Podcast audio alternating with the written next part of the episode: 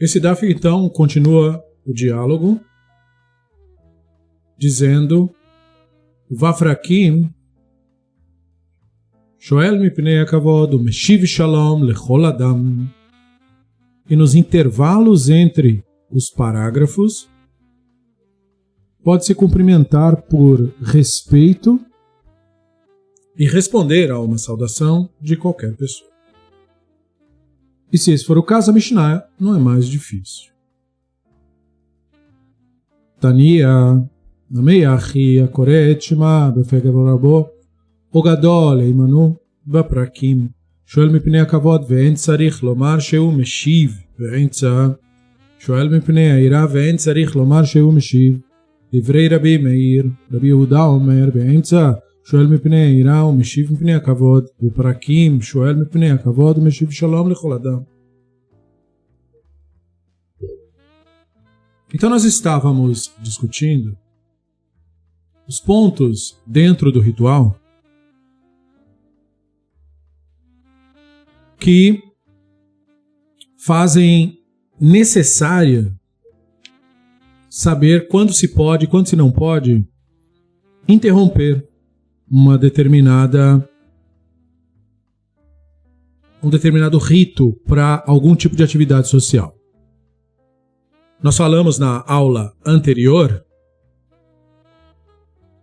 que quando você está no meio de um ritual, a ideia toda de, um, de existir qualquer tipo de ritual, tanto o nosso ritual da nossa cultura quanto outros rituais, a ideia por trás da maioria dos casos é arrumar uma desculpa para você se concentrar, para você focar a sua atenção num ponto específico de uma atividade.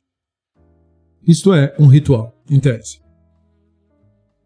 Então, quando você vive numa sociedade violenta, como os rabinos antigos viviam, na antiga Babilônia, antiga Síria, locais em que os governos eram governos extremamente autoritários, e que, por uma questão de mau humor banal a esse nível de alguém que tivesse em cargo de poder, o mero fato de você não responder um bom dia para a pessoa podia te levar para uma execução sumária. Então, é a esse tipo de situação social que os rabinos se referem quando dizem que você cumprimenta uma pessoa por medo. O medo aqui não é o significado poético e ontológico do medo, mas algo extremamente prático, que diz respeito a você lidar com forças governamentais que, para todos os efeitos, reduzem o ser humano a um número. E, portanto, números podem ser somados ou subtraídos, sem nenhuma consideração pelo número. Né? Porque o número não é uma pessoa, é um número. Então, quando você lida com esse tipo de coisa, você não pode colocar um ritual que coloque você em risco social. Então foi necessário pensar na criação da ritualística quais são os momentos em que nós podemos parar para que o nosso bem-estar social não seja, portanto, ameaçado. Então se pensou, dentro dos textos considerados textos importantes durante a reza, onde nesses textos nós podemos interromper. E foi decidido que entre os parágrafos da leitura da reza mais importante, que é a reza do Shema, você pode cumprimentar uma outra pessoa, mesmo que essa pessoa não represente para você uma ameaça. Mesmo que essa pessoa seja simplesmente uma pessoa pela qual você tem estima. Este é o cumprimento por respeito. E quando então se diz que se pode cumprimentar nessa circunstância por respeito, então, obviamente, eu também disse ao mesmo tempo que eu posso responder pelo mesmo motivo. Então, a grande questão da, da Mishnah é analisar o tipo de linguagem que está sendo utilizado. Porque se eu estou dizendo que se pode interromper por respeito, isso quer dizer, eu posso ter uma atitude de interromper? Então eu também posso responder a uma saudação pelo mesmo motivo. E, portanto, não seria necessário dizer isso como foi dito na aula anterior.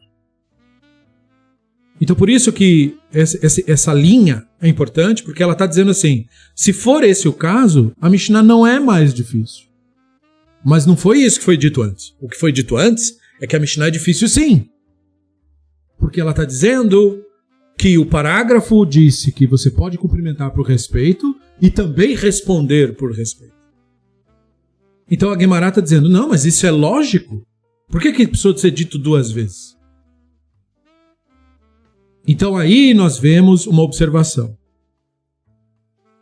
O que está sendo disputado é uma versão de um ensinamento. Foi ensinado num Baraita, isto é, numa Mishnah que ficou fora da compilação de Mishnah, do texto chamado Mishnah, do Rabbi Yehuda Anassi, e recebeu esse nome aramaico, Baraita. Nessa outra Mishnah foi dito: aquele que estiver recitando Shema e se deparar com seu mestre. Então agora ela está esclarecendo com quem eu estou demonstrando respeito de uma maneira mais específica. O mestre. Ou alguém que considerar maior do que ele. Mas quem você consideraria maior que você? Alguém para quem você deva respeito. Teu pai, teu vô. Estando nos intervalos entre parágrafos, pode cumprimentá-lo por respeito. E é desnecessário dizer que pode responder também. Então esse outro ensinamento, ele, ele tem uma elaboração linguística melhor do que o que veio na Mishnah ele é mais elaborado, porque ele coloca no texto os personagens que eu preciso saber quem são. E aí, esse Baraita continua: no meio de cada parágrafo, pode cumprimentar por medo. Então, nesse caso, veja. Um é o intervalo entre um parágrafo e outro. O outro é no meio do parágrafo. Aí, por medo. Aí, no caso, não é mais nem um parente, uma pessoa mais velha a quem se deva respeitar, mas alguém, uma figura, seja uma figura que ameace, que represente, portanto, o Estado.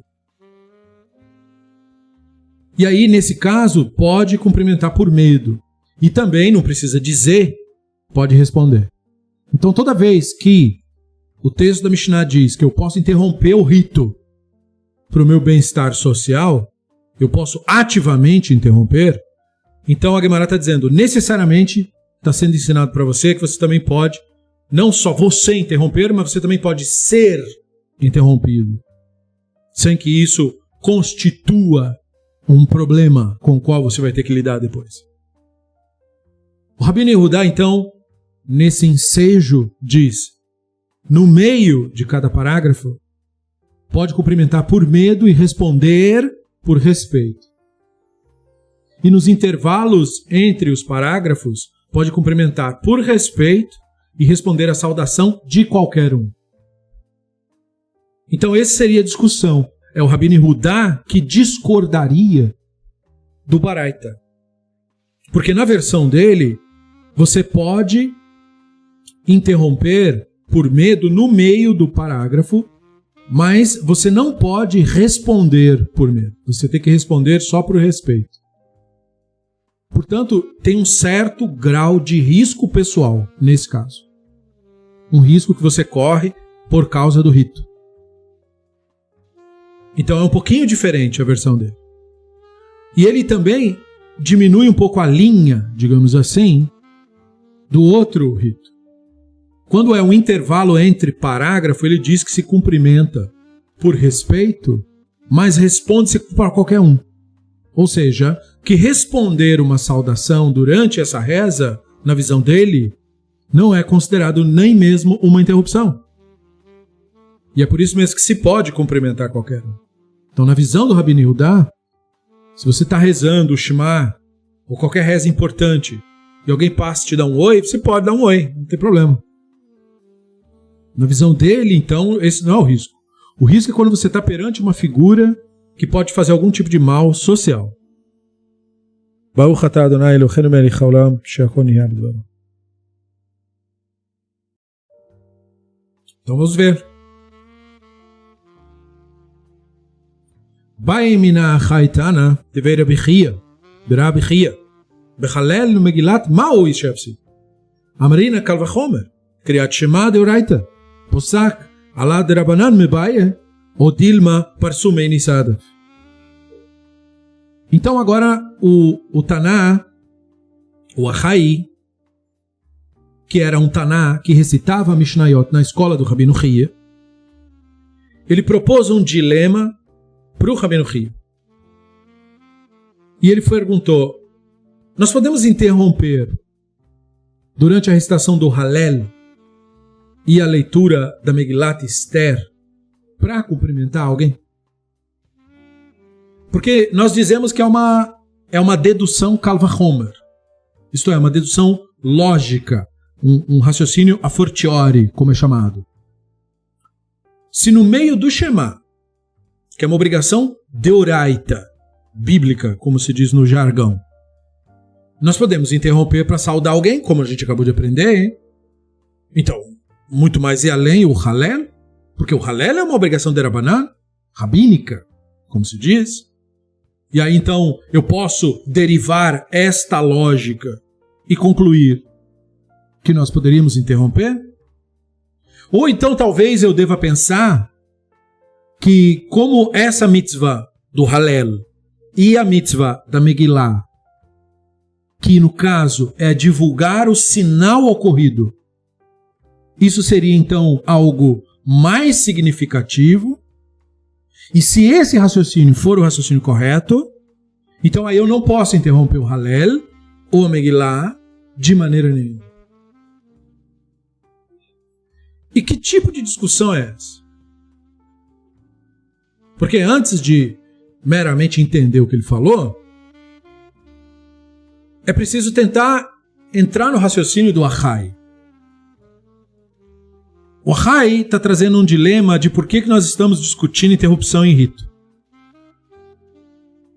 O Shema é o nosso reconhecimento da unicidade.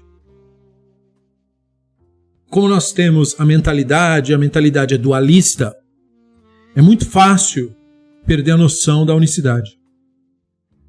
Esse é o motivo do Shema ser um tipo de rito extremamente repetitivo, diário, fazer constantemente. Porque é tão repetitivo a mentalidade e a sua confusão com o mundo, né? confundindo a si mesma com o mundo. Então, por causa dessa facilidade em existir confusão, é que nós temos que pensar sobre como então nós vamos trabalhar o nosso entendimento dos ritos. Por que nós fazemos esses ritos e por que fazemos a interrupção nele e como? Então ele trouxe um outro importante rito para comparar. Existe um rito de recitação de Terrilim que se chama Halel, o grande louvor. Halal, Halel, quer dizer elogiar alguma coisa. Daí que vem o termo Haleluia, não é? Elogiem, né, enalteçam o Hashem. Então tem essa reza, o Halel. Os rabinos pegaram eh, canções, colocaram numa ordem específica e elaboraram esse ritual que eles intitularam Halel. Pegaram os melhores, eh, por assim dizer, a juízo deles, louvores do Terrilim e fizeram dele uma reza. E você tem, como outro exemplo, para além de algo que os rabinos criaram na época deles, algo que foi criado antes, que é o Amegilat Esther. É um livro lido no período de Purim, período festivo, que conta a história de, do povo de Israel é, tendo um livramento de um genocida, né? No caso ali, uma figura ali arquétipa dos nazistas e de toda essa escória neofascista e neonazista como existe até hoje. E portanto, a leitura da Megillah e a leitura do Halel são celebrações de livramentos, de experiências é, tidas, de situações em que tinha tudo para dar errado e acabou no final dando certo e gerando resultados positivos, mesmo que não tenha sido em todos os casos sem nenhum tipo de sofrimento, mas a, a, o conceito que está por trás da Megilat Esther e do Halel é o dever de celebrar. O dever de você realmente é, prestar atenção ao que acontece e celebrar o divino nas experiências que você tem. Então, quando nós instituímos um ritual, nós queremos que esse ritual aponte para isso. Isso é que é importante, não é o ritual em si mesmo que tem alguma importância. E nessa leitura de que não é um ritual em si mesmo que tem importância, mas aquilo para o que o ritual aponta, isso é que é importante. Então aí cabe a pergunta: o Halel, por divulgar esse sinal, esse Nes, essa experiência tida, a Megillah Esther, por divulgar essa ideia, não tem um valor, ou não teria, porque é uma pergunta, não teria o valor ainda mais significativo pelo fato de da grandeza da coisa em si? Eu não poderia considerar isso mais importante? Esse é o raciocínio que o Ahai pede para que tenhamos. Ele, é, é isso que ele propõe para o Rabino Ria. Amar leye posek ven bechol klum. Amar Abba. ימין שיחיד גומר בהן את ההלל בין פרק לפרק פוסק באמצע הפרק אינו פוסק וימין שאין היחיד גומר באין ההלל אפילו באמצע הפרק פוסק. Então Rabino Ria disse a ele: Nós podemos interromper. Não tem problema. Uraba disse: nos dias em que se completa o Halel inteiro, ou seja, nos dias em que há uma obrigação rabínica de recitar o Halel, nós podemos interromper entre um parágrafo e outro. Entretanto, nós não podemos interromper no meio do parágrafo. Nos dias em que não se completa todo o Halel, ou seja, nos dias em que a recitação do Halel é meramente um costume, não é nem uma obrigação rabínica, aí nós podemos interromper até mesmo no meio do parágrafo. Eine, וחרב חרשבה איקלה לגבי דרבינה, והאמין שאין היחיד גומר את ההלל הבא ולהפסיק ל... Aí a Gemara questiona assim, bom, mas é isso mesmo? Por acaso Urav Barshaba uma vez não tinha vindo perante o Ravina, nos dias que não se completa todo o Halel, e o Ravina não interrompeu a recitação para cumprimentá-lo? Então perceba como que o Talmud trabalha os ensinos, nós já falamos disso, vimos esse exemplo em aulas anteriores. O Rabino Ria falou que nós podemos interromper sim, que não tem problema. Ou seja, que aquele raciocínio de que daquilo do que o Halel fala o colocaria num status ritualmente superior, não é um raciocínio correto. Embora ele seja bonito, ele não é correto. Você tem que trabalhar o rito pelo rito. Porque se você for trabalhar o rito pelo significado do rito, então não podia interromper nada. Nem o Halel, nem a Megillah, nem a leitura da Torá, nem o Shema, nem nada, e a gente não estaria tendo essa discussão. Nós estamos tendo essa discussão porque nós não confundimos a questão do rito e nem colocamos ninguém em risco por causa de um rito. Que é um tema que foi falado antes, sobre você não sacrificar-se por causa de mandamento. Então, nós não, se nós não nos colocamos em risco social por causa de rito, então certamente nós não trabalhamos os ritos com explicações de significância. Ah, não vou interromper porque isso aqui é uma coisa muito importante. Não interessa isso. O rito tem que ser tratado como rito. Como rito, coisa que se repete todo dia. Então, a única coisa que eu tenho que procurar do rito é a essência dele. Aquilo para o que ele aponta não deve afetar o modus operandi do meu comportamento. Aquilo para o que ele aponta nutre o meu interior.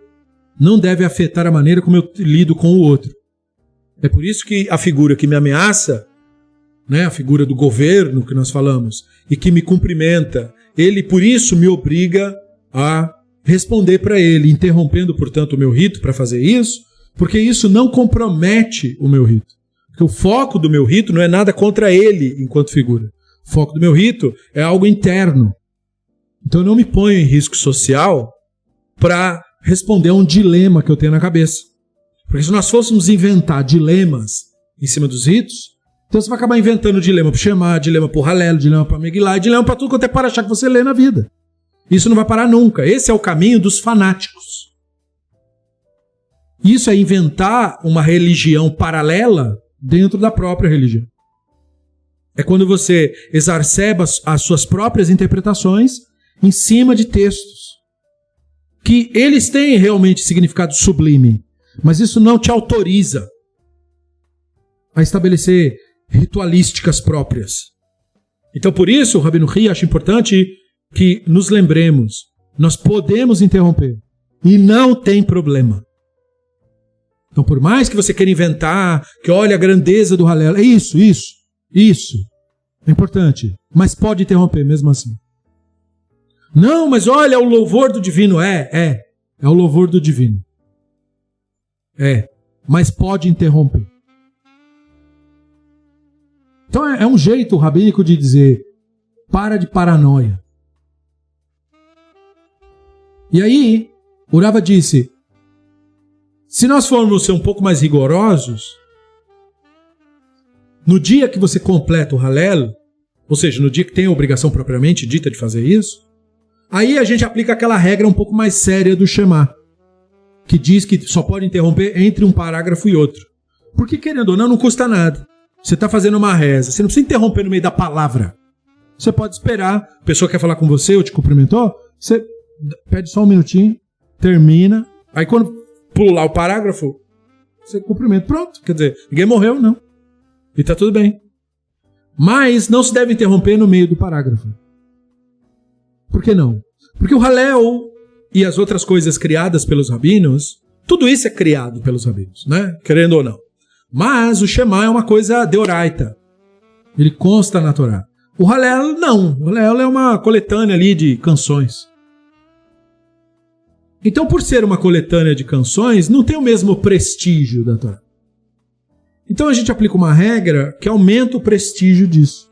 Para que também a pessoa, quando fizer, não faça como se não tivesse importância. E aí, nos dias em que não completa o Halelo, aí tudo bem, aí a gente também não precisa ser tão rigoroso assim. Vamos aplicar um pouquinho mais de rigor quando for os dias que se faz mesmo o Halel. Para ter um pouquinho mais de concentração, para que aquilo que você faz tenha o elemento mais importante de todo o rito. Qual é o elemento mais importante de todo o rito? A atenção que você dá ao que você faz. É a atenção dada ao rito que consagra o rito. Não é o rito que tem poderes mágicos. Não é o texto do Halel, ou do Terrilim, ou da Torá, que é um texto mágico, que quando falado ativa os poderes da porta mágica.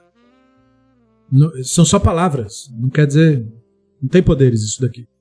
Foi alguém que escreveu isso daí. Um ser humano igual a você. O poder do rito está no fato de que ele direciona a sua atenção para algo. Aquilo para o que ele direciona a sua atenção, aquilo é que é sagrado.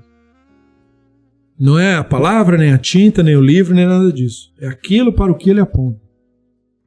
Então, por isso, quando você faz o ralelo, você só interrompe no meio, porque você quer, ainda que você tenha que fazer isso ou faça, você não quer perder aquele link, aquela conexão que você tem naquele momento. Mas ainda que tenha sido essa explicação do rigor, a Guemará questiona isso. Questiona essa leitura de rigor, porque a tendência do Rabino Ria foi mostrar que não precisa ter esse rigor aí. Então a Gemara questiona, mas é isso mesmo? E como eu sei se é isso mesmo ou se não é? A Gemara coloca um exemplo de alguém. Então isso é uma maneira do Talmud mostrar que é, é importante entender. Nós trabalhamos o Talmud, a leitura do Talmud, o texto do Talmud. Acho que já deu para perceber até aqui, quem nos acompanha, que o Talmud se dedica com a Torá, com os textos da Bíblia hebraica, verso em cima de verso. Mishnah, toda Mishnah fala de alguma parte da Bíblia hebraica, da Torá, cita diversos versículos, é basicamente um estudo das Escrituras. Selecionado, mas é. Então, isso pode passar a errônea impressão de que você lê o livro como se você fosse escravo do texto. Exatamente o oposto disso. Não é o ser humano que é subserviente ao texto, mas o texto que é subserviente ao ser humano. Então, quando a Gemara questiona se é isso mesmo a interpretação correta, em vez de ela citar simplesmente um versículo e dizer, olha, mas está escrito em tal lugar tal coisa. Em vez de fazer isso, ela diz, o, o rabino, Urav Bashaba, não teve aquele momento, aquela vez, que ele estava lá na sinagoga, estava rezando num dia que não faz Halel, e aí o Ravina, um outro rabino lá da Babilônia, o Rabina veio, passou por ele, cumprimentou ele, e ele não interrompeu a recitação para cumprimentar de volta. Nós vimos isso daí. Então o Talmud quer mostrar que você aprende de exemplo, não de texto. Então, esse exemplo foi usado para questionar o ensino. Mas esse é o ensino mesmo? Mas a gente viu outra coisa acontecer. O exemplo foi outro. O exemplo que aconteceu não corrobora com o que você está falando. Como que você explica isso? E a explicação vem em seguida. Shainirav Bar Sheva Leideravina.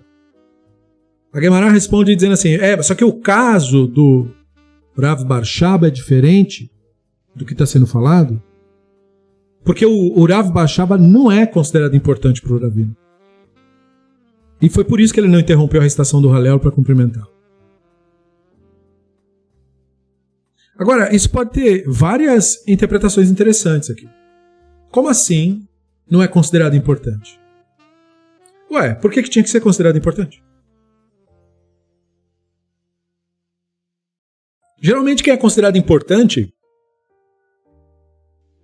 é um parente, é alguém mais velho, é alguém que você conheça diretamente.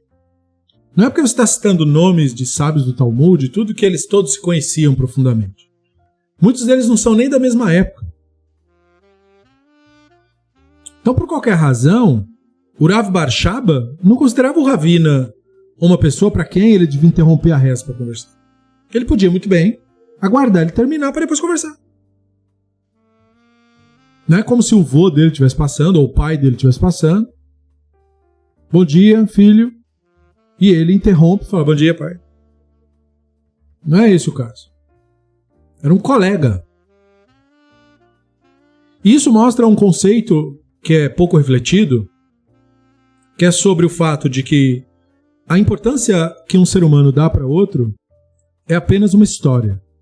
Não é nada que exista de fato. Hoje em dia nós vivemos um, um fenômeno no judaísmo que é o culto a personalidades. A maior parte de judeus que se identificam como religiosos, eles fazem como os católicos fazem com os santos católicos. Só com os rabinos. Eles selecionam figuras, geralmente bem idosas, às vezes até senil a pessoa, e ele presta culto para aquela personalidade. É um comportamento típico de pessoas assim de extrema, divisões de extrema direita, divisões é, é, extremamente conservadoras, extremamente retrógradas, de prestar culto para a personalidade para poder usar o, o, o famoso é, a, a, argumentum ad verecundiam, né? ou seja, a falácia da autoridade. Dizer, ah, você tem que acreditar em tal coisa, porque o grande fulano de tal disse. Mesmo que aquilo que o grande suposto fulano de tal disse seja uma completa besteira, uma completa bobagem que foi dito. Né? A pessoa propõe para você que você tem que aceitar aquilo que o grande, o nome do grande fulano de tal disse. Esses, esses pequenos momentos do Talmud servem para mostrar que os rabinos, né, todos eles grandiosos, tanto o Rav Barshaba quanto o Ravina, eles não nutriam esse tipo de concepção de mundo uns sobre uns sobre os outros. Eles não davam carteirada e diziam: ah, você tem que acreditar nisso porque o grande fulano de tal disse. Há uma grande confusão, porque o Talmud sempre ensina algo citando a fonte. Dizendo, ó, oh, fulano de tal disse em nome do fulano de tal, fulano de tal ouviu de fulano de tal e tal. Você citar a fonte é importante. Não quer dizer que você está dando uma carteirada, quer dizer que você está dizendo quem foi que ensinou. Porque é, desde os tempos antigos, um fenômeno que os rabinos perceberam é que o ego humano, o Yetzer Hará, se apropria do conhecimento. No sentido de dizer, ele rouba o conhecimento do seu real propósito. O propósito do conhecimento é colocar a pessoa em conexão com o divino, com a consciência. O ego, o Yetzer Hará, rouba essa informação para criar para si mesmo uma identidade. Para fingir, por exemplo, que é sábio, para fingir que sabe coisas que não sabe, para mentir sobre ter conhecimentos que não tem. Então, por isso que os rabinos, ao mesmo tempo que incentivam o estudo, eles constantemente advertem contra pessoas que usam a Torá como uma muleta. Eles dizem, ou como uma pá. Isto é, usam a Torá de maneira utilitária para crescer o próprio nome, para dizer que é o grande fulano de tal. Para querer ensinar sem nem ter aprendido. Né? Como a pessoa querer ensinar não sabendo nem falar. Né? A pessoa não, não consegue se expressar corretamente, não consegue escrever corretamente, mas quer ser professor. É incrível. Porque não há nada de errado em querer ser professor. Basta seguir o método de aprendizado, aprender de fato e então tornar-se professor. O que, que tem? Mas o, o, o ego humano quer pular etapas. Então ele quer ser professor antes de ter se instruído, antes de ter de fato aprendido. Então, isso é o ego humano, o Yetzer em nós, se apropriando de um ensino que não tem esse objetivo. O objetivo de ensino nenhum é engrandecer ninguém, fazer ninguém parecer sábio e não sei do que. Não é nada disso aí. Ninguém é sábio só porque sabe ler o Talmud. O Talmud é um livro como qualquer outro livro. Hoje em dia ele está traduzido em um monte de língua. É só abrir o livro e ler. Não é um gênio que faz isso. Qualquer pessoa faz isso. Qualquer pessoa consegue ler esse livro. Não é grande coisa. Essa é uma das deficiências que se detecta em ensino hoje em dia de Torá. Quando você vai no yeshiva, como eu frequentei, a maior parte das pessoas lê o livro e chama isso de estudar. Ler não é sinônimo de estudar. Não é porque a pessoa leu que a pessoa estudou. Ler é importante, mas ler não é estudar. Estudar é ler com senso crítico. É outro tipo de ler. Ele só é parecido com o ler normal na semântica. Mas não é a mesma coisa. Então, quando nós vemos os rabinos numa cena como essa, onde um Rav não interrompe pelo outro por não considerá-lo importante, nós aprendemos que os rabinos não sofriam desse delírio de imaginar que uma pessoa é uma figura de autoridade por causa de uma história que ela tem. As histórias que acompanham os indivíduos, na maior parte do caso, dos casos, são exageros. Não são nem verdade. É como as histórias de Rebes. A maior parte é mentira. História exagerada, lenda. Nada daquilo é verdadeiro. Eram pessoas como qualquer outra pessoa. Não tinha poderes de fazer nada. Histórias de, ah, ele fazia, ele rezava, ele acontecia. Não, não, não, não fazia nada disso, não. É gente co como todo mundo. Assim como eram esses sábios. Gente como todo mundo. Igual você, igual a mim. Só falava uma língua diferente e morava num lugar meio afastado. Nada demais.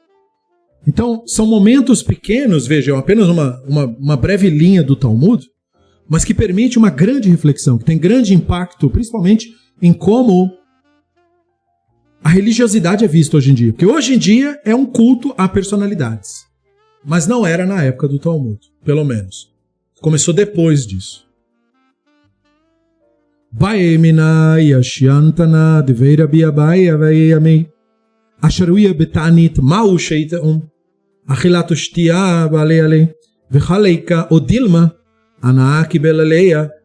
Veaika Então, nesse mesmo raciocínio você vai entender por que, que o Talmud agora meio que muda de assunto, mas está no mesmo assunto. Porque tendo mencionado esse dilema né, que foi levantado por um daqueles que recitavam as Mishnayot na sala de estudos. Aí a Gemara cita mais um rabino que era desse aí, um Taná, que era o Ashian. Ele recitava Mishnayot na escola do rabino Ami. Ele levantou um dilema diante do rabino Ami, dizendo: aquele que está jejuando, uma pessoa está jejuando, por exemplo, ele pode experimentar a comida que ele estiver preparando para determinar se está temperada corretamente? Porque, por definição, a pessoa que está jejuando, ela aceitou se abster de comer e beber.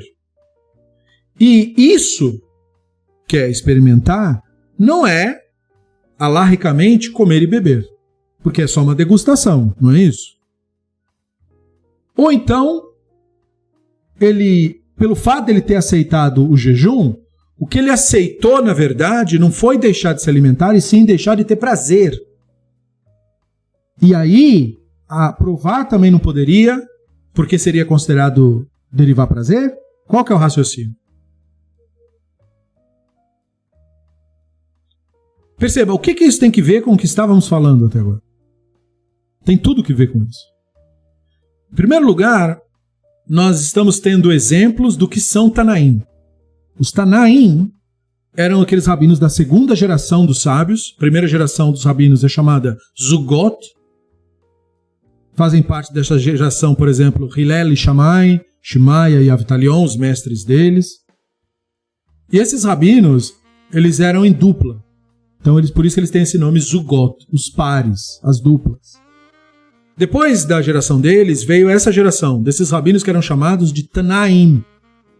Porque um Taná era um professor que repetia.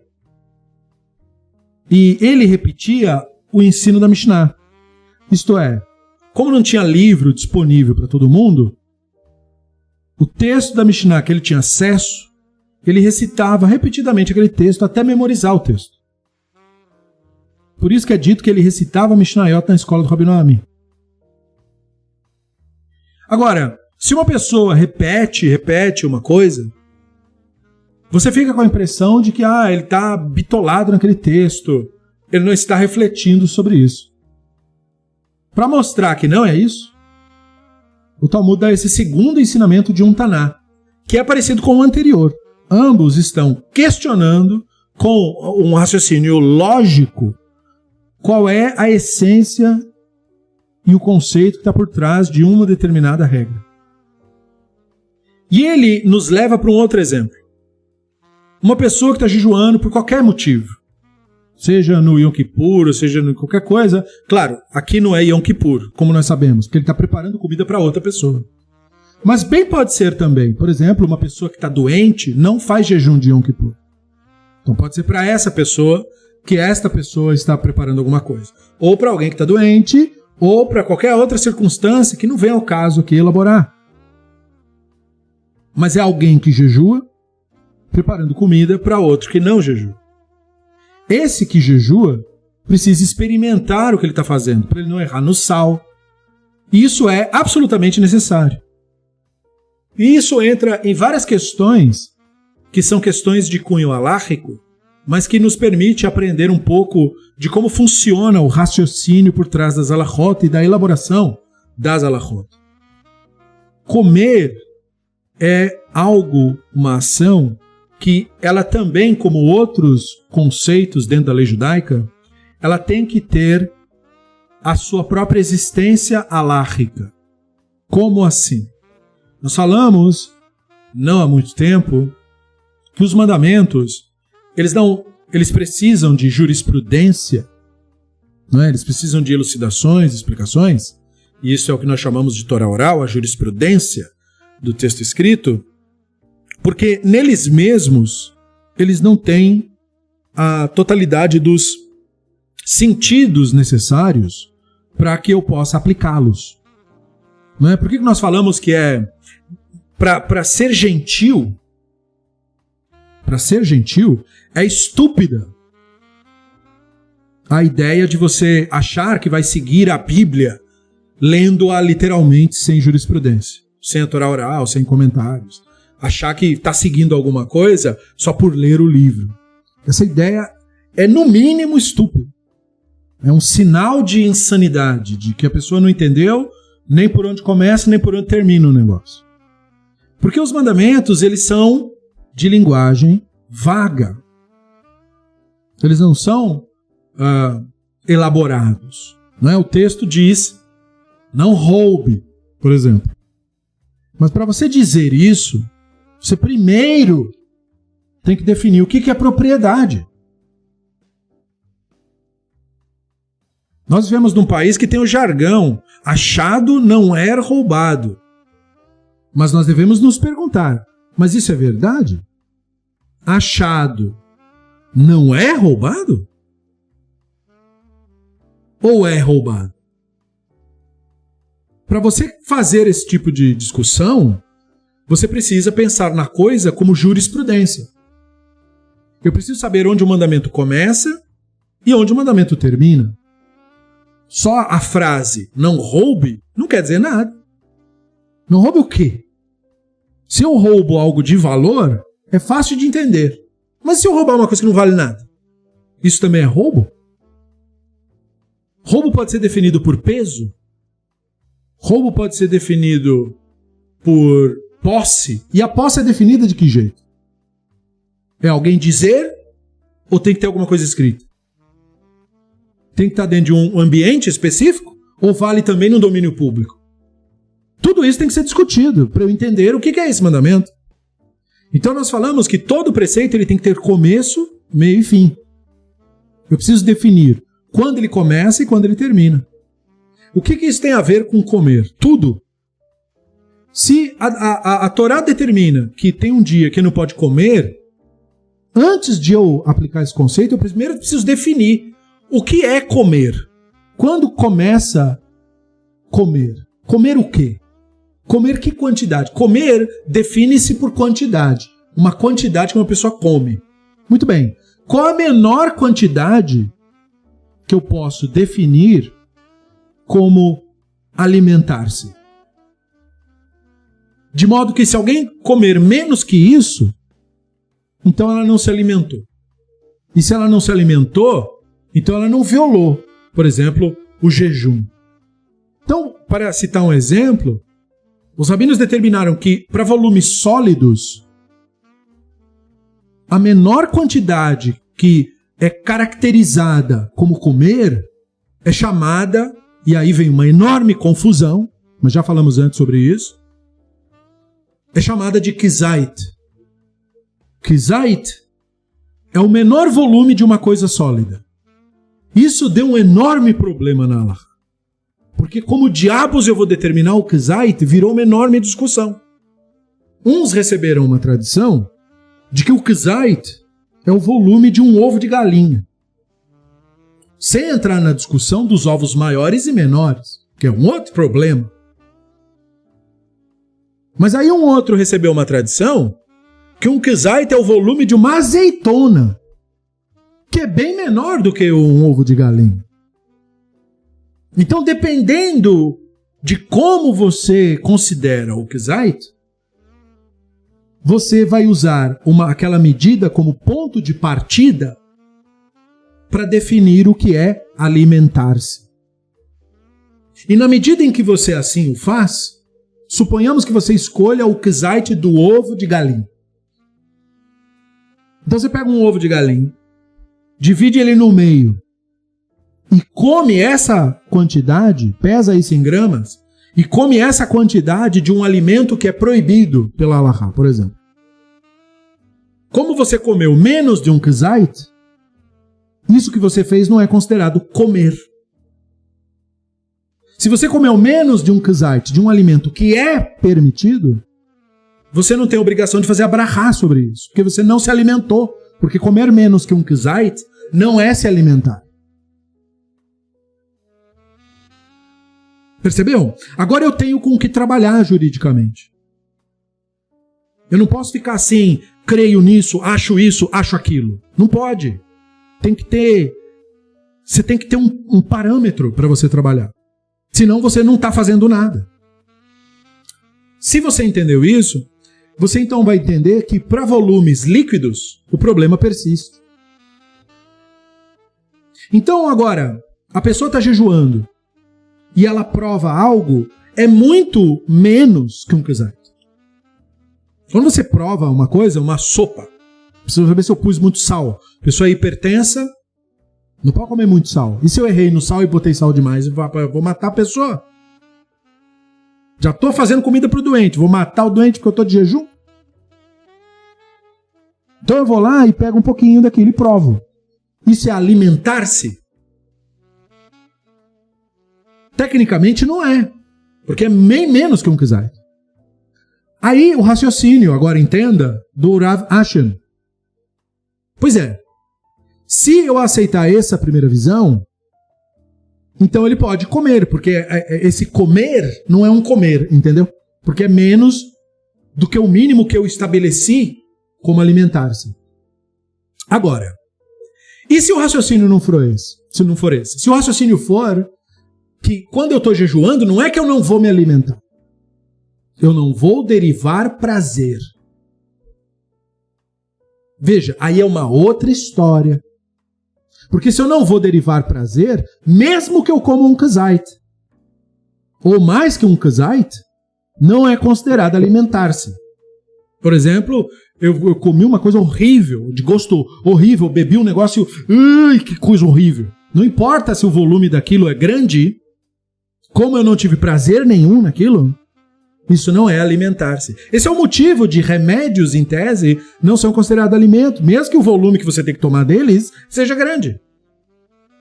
Mesmo que ele seja um líquido que vai ser absorvido pelo corpo e que, enfim, blá, não importa. Não é alimentar-se. Então, a pergunta do Rav Ashan, novamente, trabalha com o que estávamos falando aqui antes. Trabalha com a questão de como eu entendo a essência dos ritos. Por isso nós estamos falando de coisa que pode interromper, coisa que não pode interromper. Porque o que importa para mim é para onde o rito aponta e o que ele quer comigo. E o que eu perco e o que eu ganho nesse processo. E aí a Gemara responde: Amar leye toen ve'en bechach klum. Tania na minha ri. מתאמת אינה טעונה הברכה, ואשר רואים בתנאים טוען ואין בכל כלום. O Rabino Ami disse-lhe, ele pode provar e não tem problema. Isso também foi ensinado no Baraita. Provar um prato cozido não requer uma bênção de antemão, uma brachá. E quem está jejuando pode provar, e isso não é um problema. Ad kama. Então a Gemara pergunta: ok, se é isso, é isso. Agora eu quero a questão prática. Quanto se pode saborear quando você está em jejum? Rabiame verabiasi tamei ad shiom rabiata. Gemara responde: quando o Rabino Ami e o Rabino Asi jejuavam, veja, em vez de responder, está escrito, um exemplo. Quando o Rabino Ami e o Rabino Asi jejuavam, eles provavam até um quarto de um log. E aí entra uma discussão. Novamente, porque nós falamos do mundo antigo e nós falamos de medidas antigas. Um log é como se fosse um pequeno galão. E há uma discussão entre pesquisadores de quanto é que vale um log. Se você usar medidas de pesquisadores em universidades, eles dirão para você que um log vale mais ou menos 3 litros. Portanto, é um quarto de 3 litros. O que, portanto, é bem mais do que o que é comumente interpretado como um log, ou um quarto de um log nesse caso, que é mais ou menos 86 ml. Mas ainda assim, pega um copo d'água de 200 ml, divide no meio e diminui um pouquinho, você tem como se fosse uma dose, né? É uma quantidade considerável. Suficiente, às vezes, por exemplo, uma pessoa que está de jejum, está com muita sede, um, toma uma quantidade pequenininha assim e se alivia. É suficiente. Um gole. E não obstante a isso, era possível provar. Como que segmentos mais fanáticos da nossa religião lidam com esse texto? Eles inventaram, porque o texto em si mesmo não diz isso, de que eles estão falando de um caso de uma pessoa que prova e cospe. Não tem cospe em nenhum momento nesse texto. Está falando de saborear. Está falando de provar coisas. Mas eles criaram isso para dizer que não, mas a pessoa não engole, ela cospe. O texto não deu essa instrução. Poderia ter dito, não podia ter perdido a oportunidade. Não fez. Então eu, particularmente, não vejo motivo disso. Por quê? Nós já determinamos o que é ahilá, qual é a quantidade mínima de ahilá, e que menos do que isso não é ahilá. Então, para que fanatizar? Se o Rabino Ami disse, pode provar e não tem problema. Então veja, esse caso é paralelo com o anterior do Halel. O Halel tem uma enorme importância. É uma belíssima reza, com várias canções, e Terrilim, e aquele momento ritualístico, bonito, quando bem cantado. Uau, é uma coisa muito legal. Não obstante a isso, essa aura que eu coloco sobre o rito não deve e não pode nublar o meu entendimento dele. O meu entendimento de como as coisas realmente são. Essa capacidade do Rabino Ami de legislar desse modo, permitindo, é um dos exemplos mais finos, mais sublimes de qual era realmente a função dos rabinos. Como um certo Rav uma vez me disse há muitos anos, qualquer ignorante é capaz de proibir. Apenas um sábio pode permitir.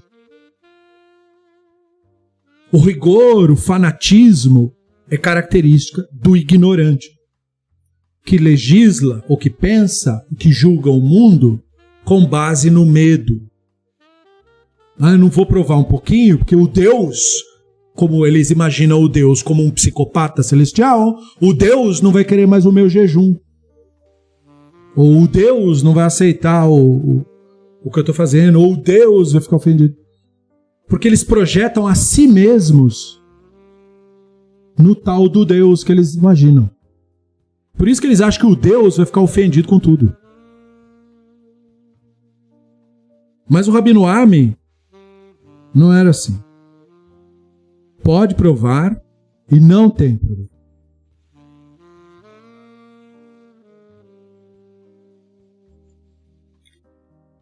Amarav, כל הנותם שלום לחברו קודם שהתפלל, כאילו עשהו במה, שנאמר, חידלו לכן מן האדם אשר נשמה באפו, כי במה נחשבו, אל תקרא במה, אלא במה. O Rav então disse: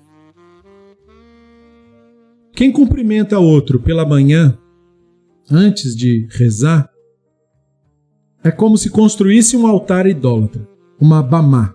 um altar particular. Como se diz? Aí ele cita Ishayahu 2:22. Parem de confiar no Adam. Em suas narinas há respiração, Anshama. Afinal, ele não possui muito valor. Não leia, se referindo ao texto hebraico, Bame, como está escrito ali, Bame Nershav U. Como ele não tem muito valor. Afinal, ele não tem muito valor. Não leia Bame, leia Bamá. Altar. Bamá também é um nome que se dá quando se constrói um altar particular. Veja a guinada, né? a curva que o texto fez agora. Como é que é? Estávamos falando do rito, das partes que podem interromper. Entramos em alguns ensinos de Tanaim sobre a forma de interpretar adequadamente textos e os dois mostraram uma tendência a um não fanatismo em relação a coisas bastante importantes. Um em relação à reza do Halel e outro em relação ao jejum e, a, e, e, e o provar alimento no jejum, entenda-se, é um tipo de interrupção, como uma interrupção da reza. Muito bem. Aí nós, dessa discussão toda de que texto pode interromper, texto não pode interromper, vem o Rav com essa. Então, mas é o seguinte, ó. Se você está indo rezar, então supondo que você não reza na sua casa, você sai da sua casa e vai pro, pro Shio, né? Como dizem os Ashkenazim, vai para o Beit Amikdash pro Beit Midrash ou vai pro Beit Knesset, enfim, eles no mundo antigo, enfim. Você vai para a sinagoga. E aí você cumprimenta uma pessoa nesse caminho. Antes de você ter rezado, então ele diz: Isso aí é como fazer um altar particular. Que é considerado um altar idólatra. E aí nós precisamos lembrar, né? O, o, o Israel antigo, não Yehudá, o Israel antigo tinha por tradição cultuar o Hashem por meio de Bamot. Por meio de altares particulares. Você vê isso na história dos patriarcas. Eles dormiam no lugar, sonhavam um negócio estranho. Se a experiência fosse boa, eles construíam um altar ali, no lugar. Então aquilo ficava como um abamá. Quem passava por ali fazia oferta ali. Então o Israel antigo, as dez tribos, as tribos do norte, tinham essa tendência.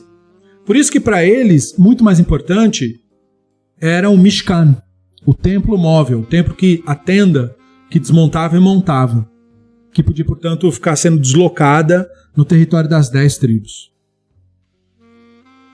Como nós colocamos no nosso estudo lá na página do Facebook a respeito de por que Jerusalém se tornou local de culto central, nós vimos que essa tendência de fazer Jerusalém um local de culto central e do templo de pedra e todo mundo só pode rezar ali é uma tendência de Rudá. Não era a tendência das dez tribos. E o texto da Bíblia hebraica mostra um período de conflito e transição, de que as dez tribos tiveram uma tendência a resistir a essa tendência de Judá de querer centralizar o culto num lugar só, porque antes o culto não era centralizado em lugar nenhum para os membros das dez tribos, fazia muito mais sentido que o, que o culto, né, que o rito, não fosse centralizado em lugar nenhum. Porque o divino se manifesta em toda parte. Então, você centralizar num lugar é você querer controlar e ter poder sobre o grupo. Centralizar as ofertas e tudo isso e tudo isso. Era um movimento, portanto, político, não religioso, como se quer fazer parecer crer. Então, ele está seguindo a mesma tendência narrativa aqui. Por isso que ele usa Bamá como sinônimo de altar de idólatra. O que para nós tem uma significância, porque Bamá, portanto, representará não necessariamente o altar do idólatra tradicional, o cara que é da outra religião, mas o cara que é da nossa religião, só que inventa dentro dela uma nova religião. Que são esses movimentos fanáticos, os mistificadores, que são judaísmos dentro do judaísmo. É por essa razão que quando nós conversamos a respeito do judaísmo, eu costumo dizer aos colegas que não perguntem coisas do tipo o que o judaísmo pensa de A ou o que o judaísmo pensa de B. Pois não existe um só judaísmo. Existem vários judaísmos. Os mistificadores têm uma visão sobre as coisas, os racídicos, que é um tipo diferente de mistificadores, têm outra visão sobre as coisas, um pouquinho parecida com a visão mágica, mas com as suas próprias temperadas e suas próprias maluquices. Os humanistas têm outra visão, os liberais têm outra visão, os reconstrucionistas uma visão um pouquinho diferente. Os racionalistas, vai ter racionalista fanático, vai ter racionalista não fanático. E cada um vai apresentar uma visão das coisas. E tudo isso é judaísmo. Então, em tese, judaísmo não quer dizer quase nada. É preciso definir direitinho qual é a vertente tradicional. Assim como se você pega o ensino de um determinado Rav, ele tem uma cosmovisão, outro Rav, outra visão. Qual é a escola de pensamento? A escola de pensamento do Rabino Akiva tem uma visão sobre as coisas, a escola de pensamento do Rabino Ismael, outra visão sobre as coisas, sobre a mesma tradição. Então ele está apresentando aqui Abamá como um exemplo disso, da pessoa que inventa a própria religião. E aí ele cita o texto do Ishayahu, um texto interessante, onde o Ishayahu diz para não confiarmos no Adam. Adam é um termo precioso na Bíblia hebraica e na linguagem profética. Porque nós falamos a respeito disso no estudo do Guia dos Perplexos, onde o Rambam nos ensina que Adam não é para ser entendido como uma pessoa que teve esse nome, ou sequer como um nome, mas é mais como um título. Adam é o título daquele que compreendeu o divino. E os Bnei Adam, portanto, não são para ser entendidos como seres humanos no sentido biológico da expressão, no sentido que é popular, mas no sentido da progênie intelectual do Adão. E nesse aspecto, portanto, Adão designa qualquer um que tenha sido instruído e que tenha recebido a tradição. Essa pessoa que foi instruída e recebeu a tradição é um Adão, ou um Bnei Adam, para sermos mais precisos por definição. Ele recebeu a tradição. Por isso que o texto da Bíblia hebraica, ao falar do Adão e seus filhos, cita apenas um: Shet. Caim e Abel são anulados da história. Shet, a respeito dele, a Escritura diz: o Adão teve um filho, a sua imagem e semelhança. Ou seja, usando o mesmo artefato linguístico, por assim dizer, porque não aparece depois na Bíblia hebraica, que foi usado para o próprio Adão em relação ao divino. Como se o segundo elucidasse o primeiro, e de fato o faz. Pois a questão do primeiro era a confusão do que significava ser imagem e semelhança do divino, que o Rambam nos explica ser a nossa Neshama, a nossa capacidade intelectiva, o intelecto. Aquilo que em nós é informe, isso é que é semelhante ao divino, que é, portanto, informe. Não poderia ser nada que tenha forma. Mas o texto da Escritura prossegue para elucidar ainda mais. E diz que o Shet, filho do Adão, era a sua imagem e semelhança. E que depois dele ele teve filhos e filhas. E não dá nome para ninguém, nem diz quantas, quem eram essas pessoas, qual é a história deles. Eles não interessam. Então, a única coisa que distingue o chat do resto é que o chat foi instruído pelo Adão. E, portanto, ser instruído é o sentido de ser filho de fato. Por isso, o Bnei Haneviim, os filhos dos profetas, que não eram filhos deles necessariamente, mas pessoas para quem eles transmitiram conhecimento. Então, nesse sentido, O Adão é o que recebeu a instrução do divino. Por isso ele foi feito a imagem e semelhança do divino. Recebeu do divino instrução. E ele passou essa instrução para o Chet. E, portanto, o Chet é a imagem e semelhança do Adão. E assim por diante. Quem é progênie intelectual do Adão é quem recebeu o ensino, a tradição.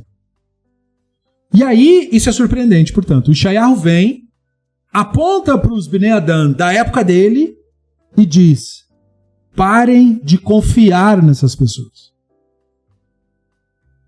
Ou seja, vocês construíram um novo judaísmo que presta culto para estas pessoas.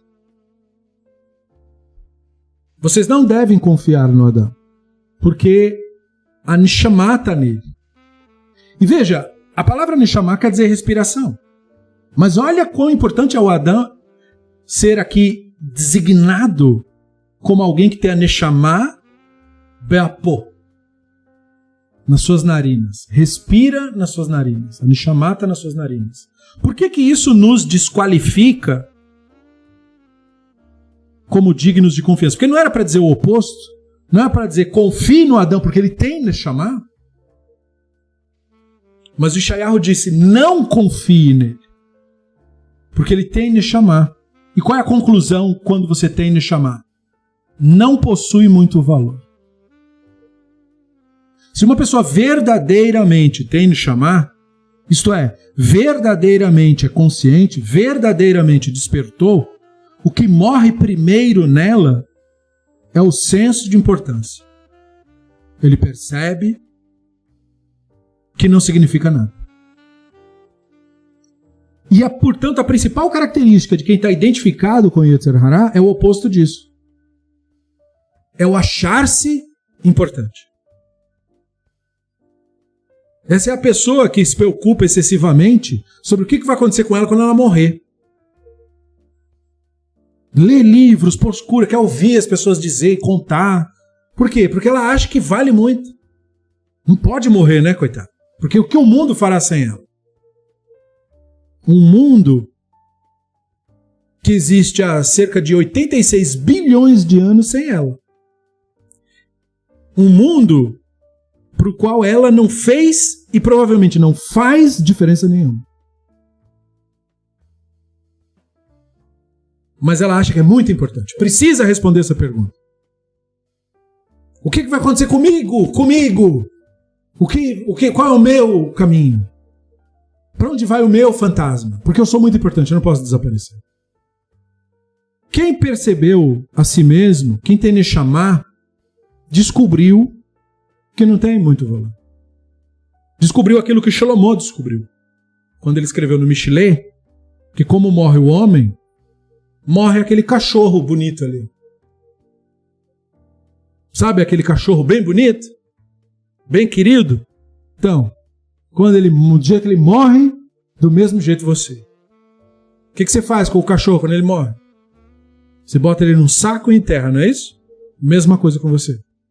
Para onde você vai? Para onde aquele cachorro foi? Então, o senso de importância, o ego do homem é ferido quando ele descobre isso. E aí você entende por que, que o Rav trouxe esse ensinamento. Porque o cara que vai rezar e cumprimenta o outro é a figura do cara que é muito importante. É o político. É o demagogo. Ele não vai fazer esse rito por causa do divino ou para focar no momento presente, estar, portanto, na presença do divino, que é assim que que isso é feito. Não. Ele vai lá fazer uma social, vai para ver e para ser visto. Opa, tô aqui, sou religioso. Olha eu aqui. Eu sou parte do grupo, eu sou judeu. Olha eu para mim aqui. Eu sou importante, valho mais do que aquele que não reza. Urav disse: esse cara fez uma bamá. Tem nada que ver com o divino isso aí que ele está fazendo. Ele é como aqueles caras lá que faziam um altar no monte. E a Torá diz que eles praticam idolatria. fazendo isso. Embora eles não estivessem seguindo outra religião. O Elohim que eles estavam chamando lá era o Hashem mesmo. Mas aí o profeta diz: então, isso aí que você está fazendo é idolatria, ninguém te contou? Não, mas eu estou chamando o Hashem. Pois é, pois é idolatria isso daí. Porque foi você que inventou esse rito. Se você segue um judaísmo, que foi você mesmo que inventou, isso é idolatria o nome disso. Não, mas é o Hashem, eu falo hebraico. Então, o nome disso é idolatria. Não, mas meu sobrenome é europeu, mas é idólatra. Pode ser europeu, pode ser chinês, pode ser o que for. Ninguém perguntou teu nome. É a atitude que importa. Então, o que cumprimenta o outro pela manhã não é uma questão social aqui. Perceba, né? Não é uma questão da, de ser educado. Não é contra isso que o Urav está falando. Ele está falando contra a pessoa que usa o rito para se promover. Usa a religião para se engrandecer. Por isso ele disse, para você entender o que eu estou falando, não leia Bamê, que é o termo ali para como, para afinal, leia Bamá. Porque se você lê Bamá, que lembre, né, no texto hebraico não tem os pontinhos, sinais vocálicos. Pode ler Bamê ou Bamá, tanto faz. Mas se você ler Bamá, fica legal, fica assim, que Bamá nershavu. Porque ele vale a Bamá dele. Ele vale o valor que ele acha que tem. É essa, esse pequeno altarzinho que ele fez para ele mesmo subir em cima. Quem está em cima do altar dele? É ele mesmo.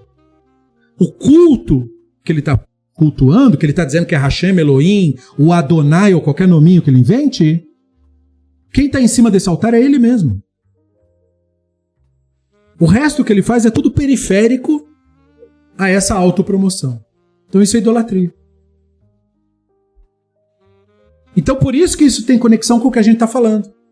Que a interrupção de rituais e, e, toda a discussão sobre você tratar o rito de uma maneira clara, começo, meio e fim, tudo isso, é para você não se confundir com o que você está fazendo, com o rito que você está praticando. O Shmuel Amar, Bame Chashavtu Leze Veloleloa. Shmuel disse, a palavra Bame, para complementar o ensino do Rav, né? Ela não tem que ser entendida como outra coisa, senão com, na, no jeito literal que está ali. Altar, né? Altar particular. Então o verso tem que ser entendido assim. Ele está dando uma bronca, como se fosse, e dizendo assim: como que você teve essa coragem? Como é que você tem coragem? Como é que você tem a cara de pau, como se fosse, de considerar que você é que é importante, ao ponto de você dar prioridade a isso e não ao Eloá? Como é que você considera que ter a aprovação do outro é mais importante do que o seu foco no divino. E isso é um ponto assim agudo para o conceito de religião que existe hoje. O que é religião hoje? A nossa, a nossa. Não falo da dos outros, porque é muito óbvio. Mas na nossa. O que é a nossa religião hoje? Mútua massagem de ego. Você vai nos lugares para você massagear o ego do outro e o outro massagear o teu. Você vai para dizer, oh, grandioso, e o outro diz, oh, grandioso. É um massageando o ego do outro. Tudo é feito para se mostrar. Sou melhor que você. Quando o religioso geralmente é mal educado com uma pessoa, é para não é pessoal, é para dizer sou tão importante que você não vale nada. É uma massagem de ego, é um culto a si mesmo.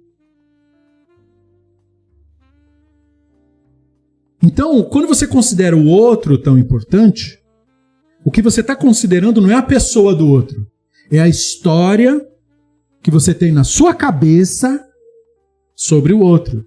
Que história é essa? É a história de que a avaliação do outro é o que importa. Então, geralmente, religião é praticada no sentido de eu preciso mostrar que eu sou religioso, senão as pessoas não acreditam. Então eu vou ficar assim, eu não vou tirar o meu, meu, meu chapéu, eu não vou, né? Eu vou fazer um negócio para acharem que eu sou assim, ou que eu sou assado, ou que eu sou isso, ou que eu sou aquilo. Porque o que o outro acha vale mais do que o que a pessoa é. Isso é prestar culto para o próprio ego. Isso é esquecer do divino. Isso é deturpar o que religião quer dizer. Esse caminho ritual que a gente tem não tem esse objetivo. Não é para reza, talit, tefilim, não é para postar no Facebook. Não é para colocar o tefilim e dizer, olha, eu uso, viu? Viu como eu sou importante. Não é para tirar foto de menorá e dizer, ó, oh, eu sou judaico, olha só, eu comprei o objeto. Não vale nada isso, isso não quer dizer nada. Isso é como, em vez de comer, postar foto da comida.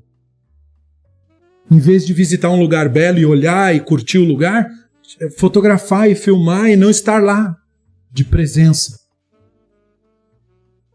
Isso é querer a aprovação alheia numa situação em que a aprovação alheia é irrelevante. Sua experiência e o seu caminho na espiritualidade não tem que ver com o outro, tem que ver com você. Só tem que ver com você.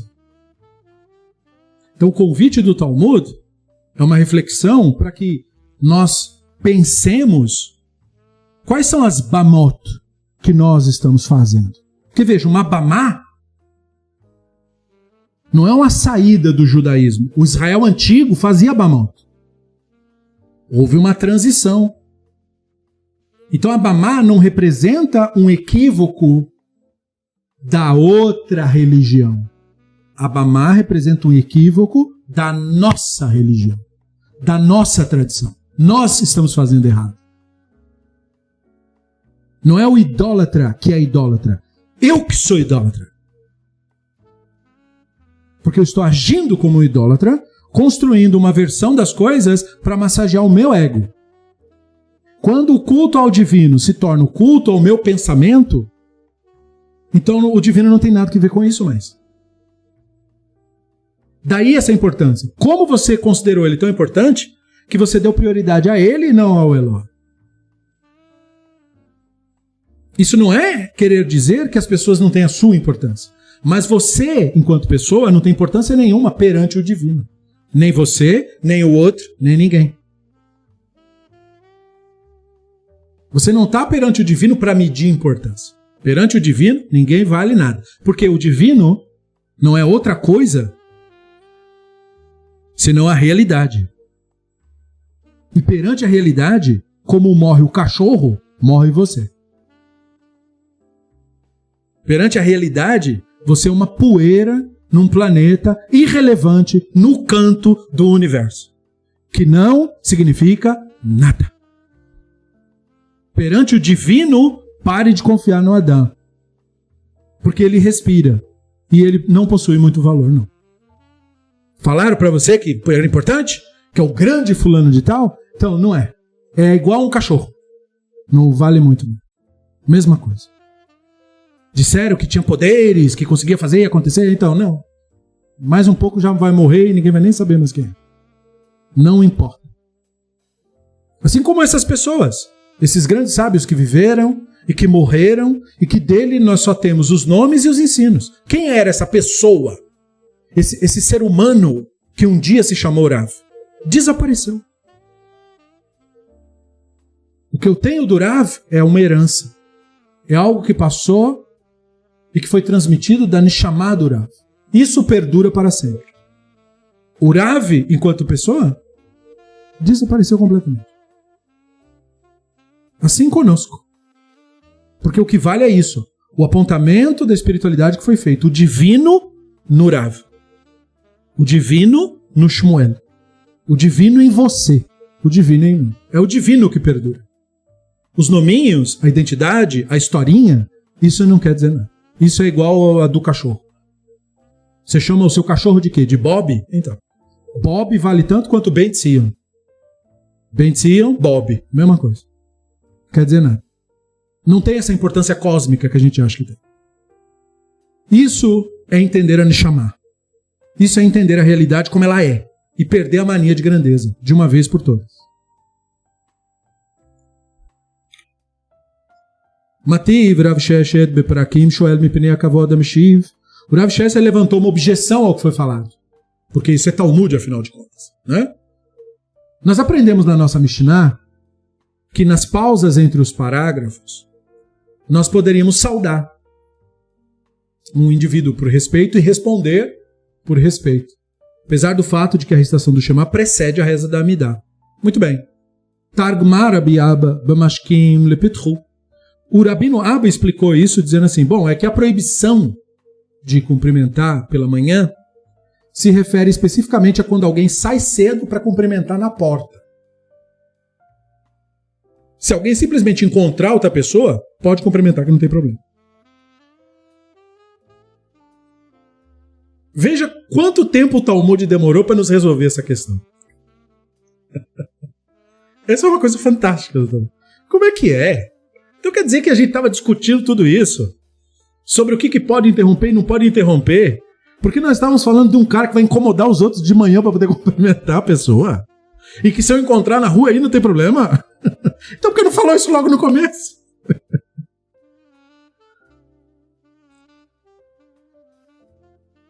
para que nós pudéssemos ouvir primeiro o ensino que nós acabamos de ouvir.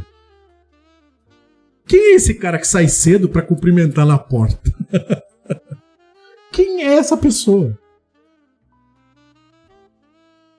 É a pessoa que necessita da aprovação do outro para ser quem ela é. É o cara que finge ser o que não é, tentando ser algo que ele imagina que é importante. Ele não entendeu que nem se ele conseguisse, ele não teria nenhuma importância. É como esse mito de que ser judeu é importante, mais do que ser goi, e não sei o que, todo esse papo furado. Não é verdade. Judeus são seres humanos do mesmo jeito que o não judeu. Como vale o Bob, vale o Benzio. Vale o judeu, vale o não judeu, vale o cachorro, vale igual.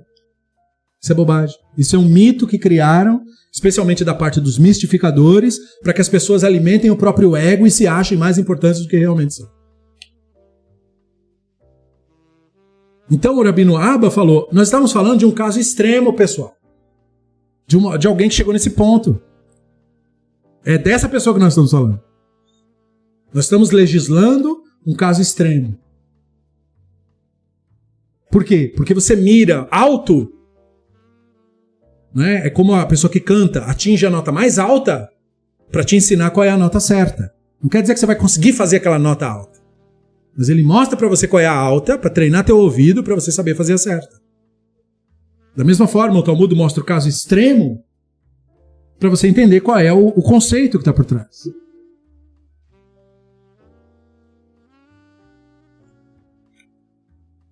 Amarabiona, Amarabizera. כל העושה חפציו קודם שהתפלל כאילו בניו ענה.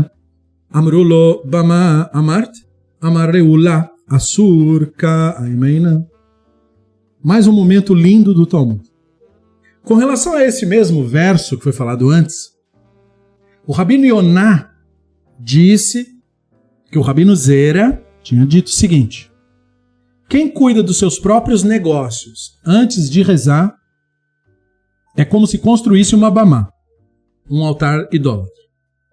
Veja, entenda-se agora, né? Idólatra da nossa religião não é idólatra da outra.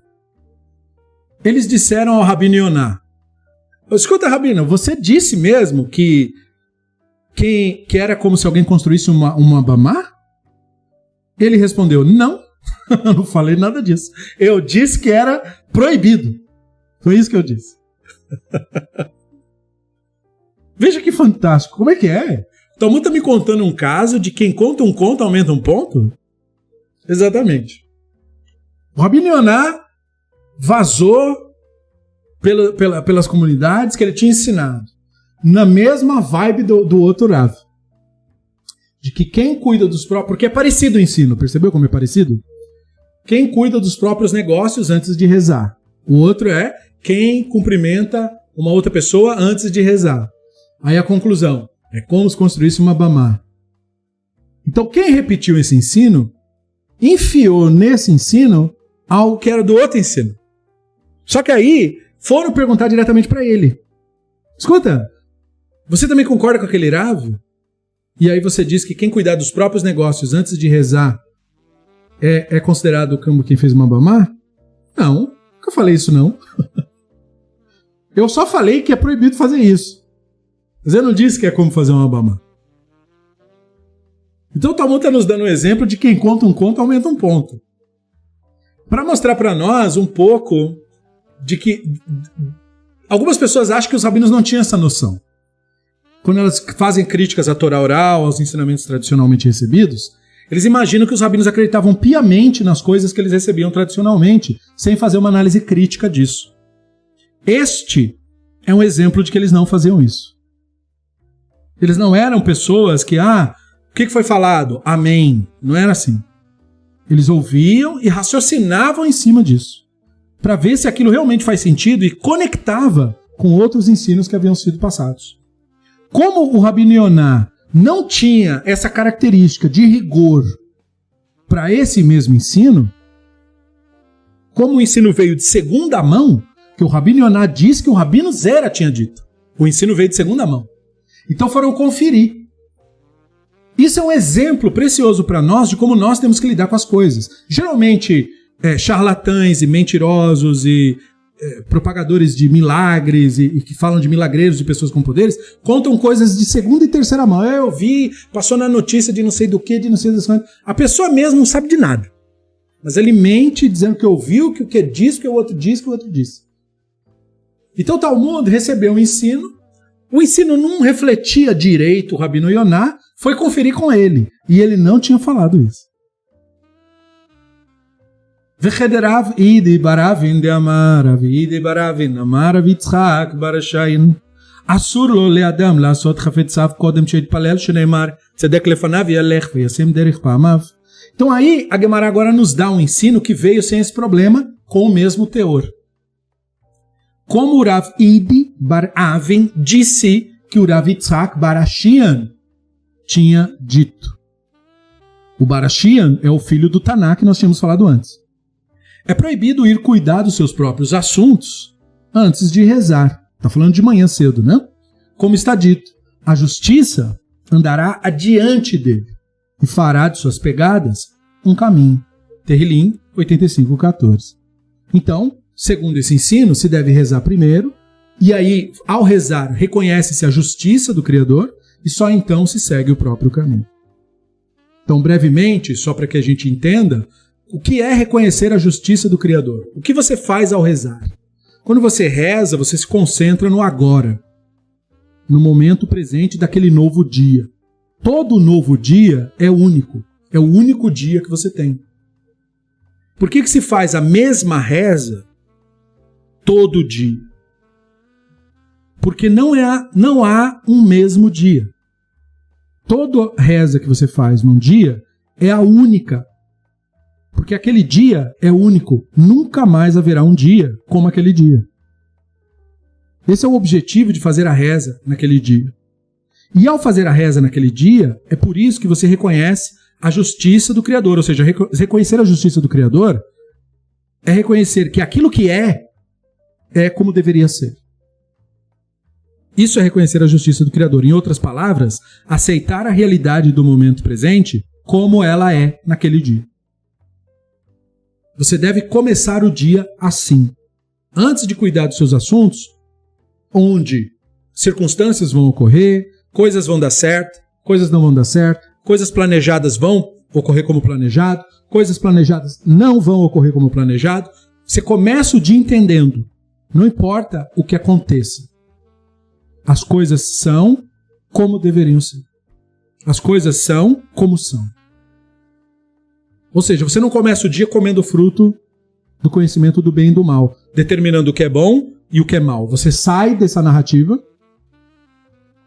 e entra na justiça do Criador. As coisas são como são. E o que der certo deu, e o que não der, não deu. Toca o barco. É assim que se começa o dia.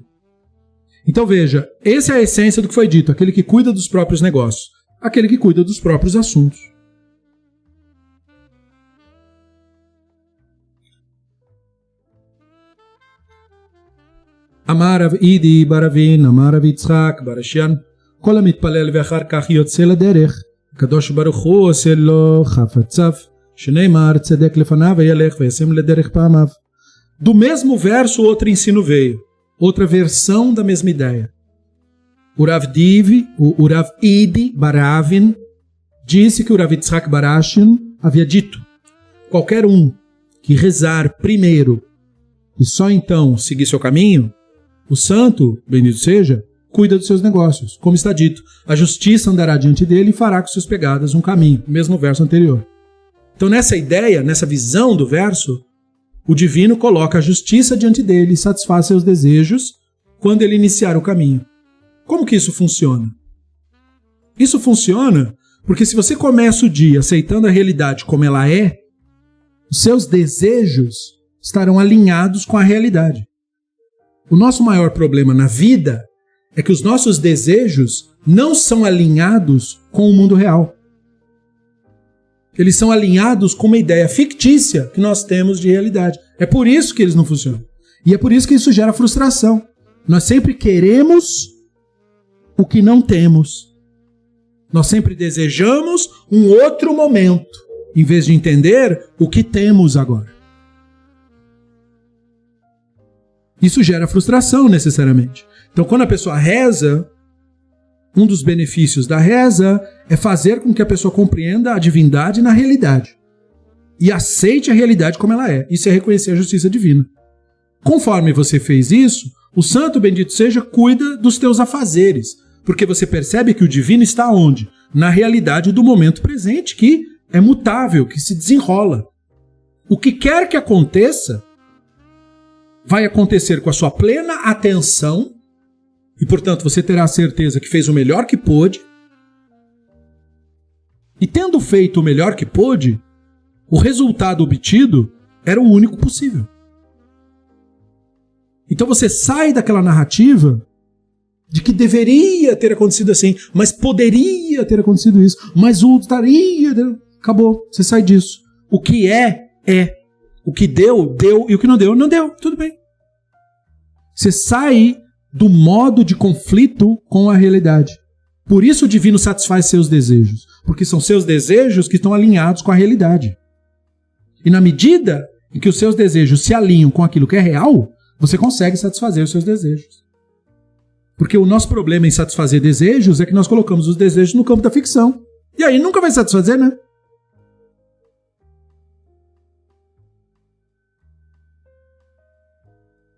Então perceba que o Rav Idi Baravin, no mesmo verso, por isso que ele diz que é importante, primeiro, rezar e depois cuidar dos seus negócios. Porque ele tinha esse tipo de visão de mundo. Por causa do benefício que isso traz para a pessoa, para poder lidar com a vida. Afinal de contas, a reza não tem o objetivo de beneficiar o Criador. Não tem o benefício de massagear o ego do Deus de manhã. Um Deus que tem ego não deve ser cultuado, porque esse Deus será você mesmo. Então ele está mostrando que o objetivo do, da tefilá não é massagear o ego do divino. O objetivo da tefilá é prático. Nos ajuda a lidar com a realidade, com a vida. Rezamos para cuidar dos nossos negócios, rezamos para cuidar da nossa vida. Rezamos para correr atrás das coisas que nós desejamos. Como que a reza nos ajuda nisso? Porque ela nos foca no momento presente. E é dessa maneira que você realiza o que você quer realizar. É assim que você constrói algo que você deseja construir, colocando agora um tijolo de cada vez. Não é pensando em como será quando estiver pronto, é colocando agora um tijolo de cada vez. É agora, sua, toda a sua atenção tem que estar nesse um tijolo. Porque é isso que você tem agora. Então você deve fazer o que deve fazer no foco que você tem no momento presente. O que isso vai virar não interessa, o importa é agora. Você não tem amanhã, você tem agora. O foco da reza é trazer você para o agora. Isto é, para a presença do divino. V'amara biona amara bizera. Kol halash vayamin belo halom nikrara. Shneimar vesabei alin bari pakedra Alte tekrei shavea elasheva. Se você entendeu isso, talvez ajude a entender um paradoxo do Talmud. Tendo mencionado o nome dele, a Gemara tem esse costume, já, alunos que já acompanham aqui já viram em outras aulas, né? Quando um Rav é citado, vários ensinamentos daquele Rav também são citados. Falou do Rabino Yonah, né? Ele tinha dito, ensina em nome do Rabino Zera. Então, já que falamos dele, outra coisa que vem dele. Aquele que passa sete noites, uma semana, sem sonhar, esse cara é chamado mal. Como está escrito, Michelet 19, 23. O que, que o texto do Michelet diz? O temor do Hashem conduz à vida. Quem o tem, fica satisfeito e não é tocado pelo mal. Aí o Rabino Yonah justifica seu raciocínio. Então, olha esse verso aí, em hebraico, né? Olha o verso, né? Savei alim bali pakedra. Então ele diz: não leia savea, que quer dizer satisfeito. Leia sheva, que quer dizer sete. Porque savea dá para ser lido tanto como savea, satisfeito, como sheva. É um crivo receive, né? E aí ele falou: então, se você, em vez de ler satisfeito, lê sete, então você está aprendendo que se uma pessoa dorme uma semana inteira e não tem sonho nenhum, isso ele é chamado de mal. você fala, como assim? como assim a pessoa chama não? Primeira coisa, você não escolhe se você sonha ou se você não sonha. Sonhar não é um botão que você liga, ó, sonhei, agora não vou sonhar. Não tem que ver com isso. Como assim? Uma pessoa chamada má. Aí nós temos que olhar o verso que ele usou como base. Ele, o verso diz, ele só citou o pedaço final do verso. É proposital isso, né? O começo do verso é: o temor do Hashem conduz à vida. Então a primeira partícula é essa, que ele não cita, ele cita só o final. O que, que é o temor do Hashem? Temor do Hashem, temor não é medo. O temor é aquela sensação de exuberância. Quando você vê a Via Láctea, você tem aquele, oh, aquela coisa de se sentir pequeno no universo. Isso é o temor referido maravilhamento. Temor do Hashem é o maravilhamento do Hashem. O que é um maravilhamento para com o Hashem, em relação ao Hashem? Um maravilhamento em relação à vida, que é o que nós estávamos falando até agora. A reza faz o que com você de manhã? Traz você para o agora. Para isso acontecer de fato, há uma condição. Você não pode rejeitar o momento presente. Você tem que libertar-se, abrir mão da sua rejeição ao agora, ao momento presente, ao divino, portanto. O divino se manifesta na realidade que está agora mesmo. Qual é a nossa atitude da parte do Yetzer Hará? Rejeitar a realidade do momento. E imaginar uma realidade melhor uma outra hora, um outro dia, um outro ano, num outro lugar. Nós não queremos o corpo que nós temos, nós queremos o corpo que está desenhado lá numa revista. Nós não queremos a casa que nós temos, nós queremos a casa que está pintada lá no outdoor. Nós não queremos. Entende o que eu quero dizer? Você não quer nada que você tem de fato. Você só quer coisas projetadas pela sua cabeça. Isso é fugir do agora. Isso é fugir do momento presente em que você está. Então você não tem temor do Hashem. Você não é maravilhado com o agora, com a presença que você está vivendo agora. Porque não há maravilha maior do que tua existência agora mesmo. Não há nada que valha mais do que isso. Então, por isso que o temor do Hashem conduz à vida. Porque o que nós chamamos de vida não é o estado biológico da célula estar tá funcionando. Vida é consciência. Vida é estar na presença do divino. O temor do Hashem conduz à vida porque o maravilhamento com o momento presente coloca a pessoa na presença do divino. E isso aí é que é vida. Entendido isso, aí sim. Quem tem isso, fica como? Quem está no, focado no momento presente, está maravilhado com a realidade como ela é e a aceita completamente, ele tem satisfação, ele é saveia, ele está satisfeito. E por estar satisfeito, é que ele não é tocado pelo mal. Portanto, o tocado pelo mal, o mal, é aquilo que contradiz esse caminho da espiritualidade. É a única coisa que merece o nome de mal, a inconsciência. O Yetzer Hará, portanto. É a única coisa que merece. Por isso que o Yetzer Hará tem esse nome. Yetzer Hará. O instinto, o mal. O mal, porque não é uma coisa ontológica, demoníaca. É a inconsciência. É quando nós perdemos esse contato com o divino, isto é, com o momento presente. Se o temor do Hashem conduz a vida e quem tem isso fica satisfeito, é disso que o Rabino Yonah está falando quando ele diz você tem que sonhar, porque você está no paraíso. É isso que ele quer dizer. Quem passa uma semana no paraíso e não sonha, você não está no paraíso. Por isso você é chamado mal. Mal quer dizer, você está inconsciente, você não, você não sabe onde você está. Ninguém te contou. Quando você abre a boca, você só diz: Não, mas você sabe que eu estou com um monte de problema, mas tem um monte de problema. Passo o dia inteiro reclamando de manhã até a noite. Então você é chamado mal. Você não entendeu. Você está inconsciente. Esse é o chamado mal. Você está inconsciente. Você não está perante o Hashem. Você não está sendo conduzido à vida. Você não está no Éden. Quem está no Éden não fica uma semana sem sonhar.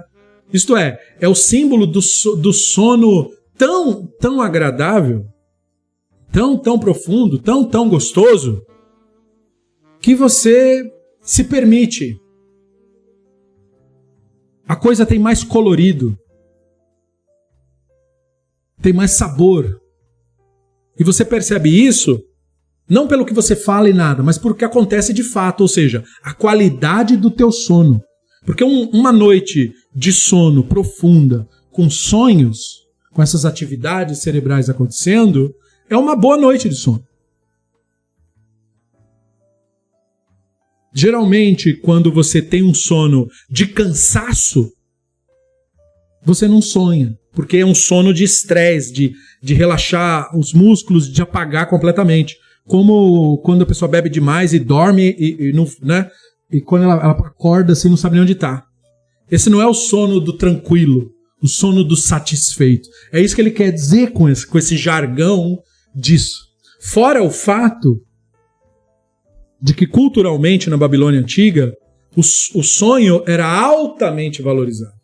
Eles não conheciam os fenômenos da, psi, da psique, não havia psicologia, nada disso. Então a única maneira que eles tinham de estudar os fenômenos cerebrais, eles nem sabiam de onde vinha o sonho, vale lembrar. Eles não sabiam que a gente sonhava na cabeça. Eles achavam que a sede do pensamento era o coração. Então, o sonho para eles era uma, uma, um símbolo de algo assim, de um universo a ser desbravado. Coisas que a gente ainda vai descobrir. E isso se tornou verdade, continuou verdade, até a época de Freud, que foi um dos últimos que fazia estudos sistemáticos sobre o sonho, para desvendar, ele escreveu até livros sobre isso e tal. Para você ver que durante boa parte da história da humanidade a gente queria entender como que o cérebro cria essas histórias e o que quer dizer? As pessoas achavam que tinha mensagens secretas nisso por causa dos profetas, não é? Que a linguagem profética usa a linguagem de sonhos. E na verdade não é uma questão do sonho e sim da mente. Mas é um assunto para outra aula. Amar Rav Achabred Rav Chia Bar Abba. Achiamar Rabi Chia Rabi Yohanan. כל המשביע עצמו בדברי תורה ולן, אין משברין אותו בשורות רעות, שנאמר, ושבע לין בא להיפקד רע. Então o Rav Acha, filho do Rabino Ria Baraba, disse a ele, o Rabino Ria disse que o Rabino Yohanan disse o seguinte, qualquer um que se enche de assuntos de Torá, como nós estamos fazendo agora, nessa hora, e vai dormir, não receberá más notícias. Como está dito. Aí ele cita o mesmo verso anterior. Que o que tem fica satisfeito e não é tocado pelo mal. Então perceba que o mesmo ensino deu um outro desdobramento que na verdade é o mesmo desdobramento. No desdobramento do ensino do sonho, Sete Dias Sem Sonhar, chamado Urá, nós explicamos por causa da totalidade do verso que você precisa ter conhecido para você entender do que, que ele estava falando. O começo do verso. Né? Então ele está falando da pessoa que está no Éden, que está no estado de consciência. É essa pessoa que está no desfrute da sua vida. E esse desfrute, quando ele não é vivido, você está no estado de inconsciência, que é o chamado mal. Esse é um segundo desdobramento da mesma questão. Estar na presença do divino, ter o temor do divino que conduz a vida e deixa satisfeito, é adquirido através do estudo de Torá. Um dos sinais da pessoa desperta é o seu interesse por coisas que tem que ver com esse seu estado natural. E o que tem que ver com isso é a sabedoria, como a Torá. É o estudo da sabedoria. É isso que tem que ver conosco. Fazemos isso porque tem que ver comigo. Não é uma imposição do outro. Tem que ver comigo. Não preciso fazer propaganda em outdoor disso. Não tem que ver com o outro. Tem que ver comigo. É da minha natureza fazer isso. Faço porque amo, porque é o que eu sou. Então, se a pessoa faz isso e aí ela faz isso no final do seu dia e vai dormir, para essa pessoa há uma característica, ele nos diz. O conceito de má notícia, isto é, o conceito de que aquilo que aconteceu não poderia ter acontecido, isso deixa de existir para a pessoa. Por quê? Porque aquele que compreende de fato o Torá, e portanto tem temor do divino, como no exemplo anterior, é aquele que aceita a realidade como ela é, que tem uma relação com o divino no agora, de fato, não na imaginação, de fato. Essa pessoa lida com a realidade não por meio de um estado de negação, mas por meio de um estado de aceitação absoluta daquilo que é. Então, para essa pessoa, qual a má notícia? Não há má notícia nenhuma. Aquilo que acontece é o que acontece. Aquilo que é, é. Não há nada de fazer, ah, mas favoreceu, não favoreceu, não importa. Ah, eu planejei, deu certo. Planejei, não deu certo. Tanto faz. Nada tem importância absoluta. Tudo é digno da nossa atenção e do nosso respeito quando nós estamos envolvidos com aquilo. Nosso trabalho, nossas atividades. Mas dê o resultado que dê, isso não tem importância última. Ah, fui fazer tal coisa, fui tra... mas aí não consegui. Tudo bem, não conseguiu. Paciência. Tenta de uma outra maneira ou deixa isso pra lá. Ah, tentei tal projeto, mas deu errado. Tudo bem. As coisas não têm uma significância cósmica. As coisas são como são. São aprendizados em todos os casos. Para esse tipo de pessoa que entendeu o que Torá quer dizer, e que, portanto, leva ela para a cama, ou seja, para a intimidade da sua vida, não existe isso de má notícia. Porque o que ele, aquele que tem isso, fica satisfeito. Com o quê? Com o momento presente. Com a realidade como ela é. Portanto, com o divino. Ele reconhece a justiça do divino. Isto é, ele reconhece que o agora é como deveria ser. Quem resiste a isso? O ego em nós, o Yetzer Hará. Mas se você aceita a realidade como ela é, você não é tocado pelo mal, não é tocado pela inconsciência, não é tocado pelo Yetzer Hará. O Yetzer Hará se torna uma coisa paralela a você. Não tem nada a ver com o que você é. Nunca teve, na verdade. Elohen ben Apurakim. E aí a Gemara volta para o assunto anterior. Aprendemos da Mishnah.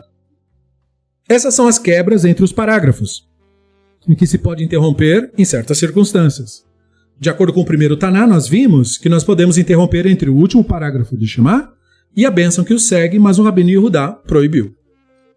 Amar Rabi Abao, Amar Rabi Yohanan, Alachak Rabi Yehuda, Damar ben Eloheichen, Leimet ve'etziv, lo yafsik. Abao, Amar Rabi Yohanan, Maetamei de Rabi Yehuda dichtiv. Então a página termina com essa frase. O Rabino Abau disse que o Rabino Yohanan havia dito que a Lahá está de acordo com a opinião do Rabino Yehudá, que proíbe. E que ele falou que não se pode interromper entre a frase Eloheichen, do Shema, e Emet Veyatziv. Tem que falar junto em seguida. Não pode interromper. E não pode parar ali para cumprimentar ninguém. Além disso, o Rabino Abau disse que o Rabino Yohanan falou. Qual é a razão da opinião do Rabino Yehudá? Porque essa frase evoca o versículo, como está escrito. Mas nós veremos o que está escrito na nossa próxima aula, porque esse é o final do nosso DAF de hoje. Nós paramos então por aqui e eu quero agradecer a você que nos acompanhou até aqui, Baruch Hashem. Muito obrigado pela presença, muito obrigado por ter vindo. Eu espero que você tenha é, conseguido acompanhar. É, eu não vi muitas perguntas relacionadas ao DAF. Se tivesse, eu pararia para responder. Mas se surgirem dúvidas e questionamentos, a nossa página no Telegram serve para esta específica finalidade. Não é uma página de ficar com textinho o tempo inteiro, é uma página para responder perguntas de Torá estudar trechos de obras, livros, conceitos e coisas assim. Nós temos a nossa página no Facebook, onde nós estudamos a Parashat Shavua, fazemos estudos críticos por lá, então você é convidado a se é, inscrever lá, tem que responder as perguntas, senão não entra na página. Tem três perguntinhas, tem que, tem que ler e responder. É, Beit Midrash Livre no Facebook. E no mais, é, esse nosso estudo é um oferecimento dos nossos colaboradores, sem os quais o Beit Midrash Livre sequer existiria. Né? Então, tzidikula mitzvah a cada um que estuda a Torá, que valoriza o conhecimento e que participa conosco. Todara uma boa noite, um bom descanso e até a próxima Besserat Hashem Barach.